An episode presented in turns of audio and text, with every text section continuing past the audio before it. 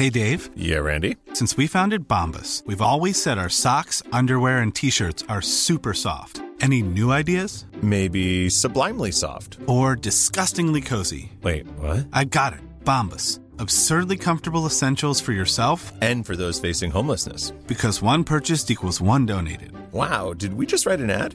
Yes. Bombas. Big comfort for everyone. Go to bombas.com slash ACAST and use code ACAST for 20% off your first purchase. Te lo cuento. Tu dosis diaria de noticias.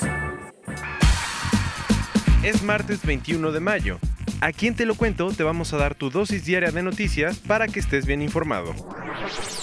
A pagar impuestos. Ayer Andrés Manuel López Obrador firmó un decreto para que, en pocas palabras, las grandes corporaciones paguen lo mismo de impuestos que todos. ¿Qué no lo hacían antes? Mm, No, al parecer no. Resulta que según el sistema de administración tributaria, el SAT, durante la administración de Felipe Calderón de 2006 a 2012 y la de Enrique Peña Nieto de 2012 a 2018, se perdonaron impuestos por 400 mil millones de pesos a más de 100 contribuyentes. ¡Una barbaridad!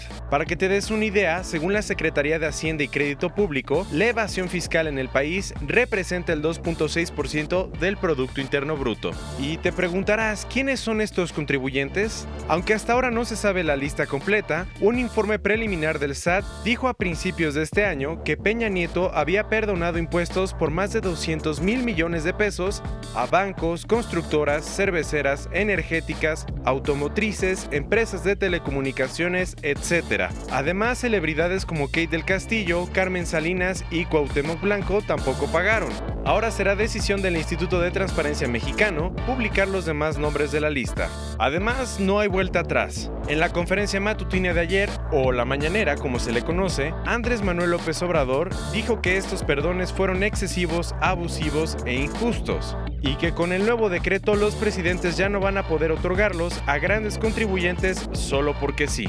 De hecho, ahora solo podrán hacerlo cuando una actividad económica corra riesgos o cuando sea para beneficiar a una población que ha sufrido fenómenos meteorológicos, plagas o epidemias. Empieza el Plan Marshall 2.0. Andrés Manuel López Obrador y la CEPAL tienen una ambiciosa agenda de desarrollo para Centroamérica. Ayer, nuestro presidente y los representantes de la Comisión Económica para América Latina y el Caribe, la CEPAL, presentaron los puntos clave para el Plan de Desarrollo Integral, un proyecto que busca frenar la migración e impulsar a las economías de Centroamérica. ¿De qué se trata? Tiene 30 recomendaciones de políticas públicas enfocadas en cuatro ejes. Migración, economía y comercio, programas sociales y desarrollo sostenible. Y contempla además que México se convierta en la unión entre la región y Estados Unidos. Para que las recomendaciones del plan se conviertan en acciones, se necesita mucho dinero. Y por eso es indispensable que México y Estados Unidos inviertan en Centroamérica el dinero que prometieron que invertirían en diciembre del año pasado. El problema es que Andrés Manuel López Obrador está dispuesto a poner su parte, pero convencer a Trump no va a ser fácil. En primer lugar, porque el nuevo Plan Marshall no contempla un presupuesto para seguridad, un tema importantísimo para los estadounidenses. Y en segundo, porque el escenario regional está bastante complicado. El problemita Kors. La situación de Austria va de mal en peor, pues ayer se cayó oficialmente la coalición que gobernaba. Empecemos por el principio.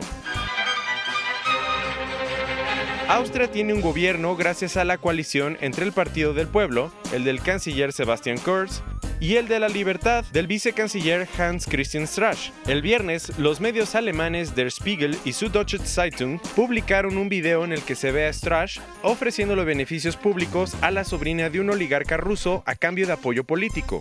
La filtración hizo un mega escándalo y el sábado el vicecanciller y líder de su partido en el Parlamento tuvieron que renunciar. Pero eso fue apenas el principio. Ayer en medio de todo, Kurz despidió al ministro del Interior porque según él no estaba manejando bien las acusaciones contra sus colegas y en muestra de apoyo los altos puestos del Partido de la Libertad renunciaron. Vaya, vaya.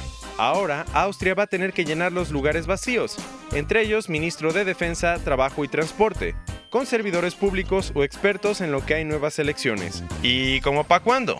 Kors lo está planeando tentativamente para septiembre. Pasándonos otros cuentos, ayer la Torre Eiffel tuvo que cerrar después de que una persona decidiera escalarla a media tarde, así como lo escuchas. Un hombre que no ha sido identificado subió del piso 2 al piso 3 por la parte de afuera de la estructura y cuando llegó a su destino amenazó con quitarse la vida. Los bomberos y la policía tardaron 6 horas en convencerlo de que no lo hiciera y finalmente terminaron arrestándolo. Un dato curioso, la torre tiene más de 18.000 piezas de hierro y se construyó para la Exposición Universal de 1889. España acaba de descubrir algo interesante. Un estudio hecho por la Universidad Pompeu Fabra y la Universidad de Barcelona encontró que desde que hay licencias de paternidad, los hombres quieren tener menos hijos. Según los profesores que hicieron la investigación, esto no es necesariamente malo, pues muchos padres están tomando esa decisión para pasar más tiempo con los hijos que ya tienen y se están dando cuenta de lo que realmente significa cuidarlos.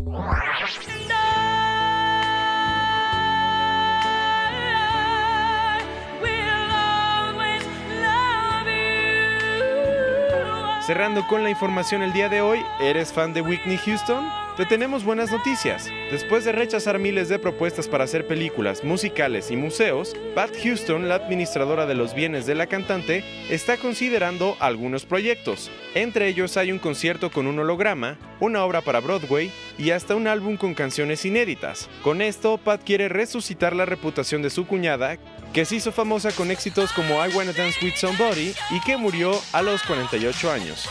Esta fue tu dosis diaria de noticias con Te lo cuento. Yo soy Diego Estebanés, dale click y escúchanos mañana.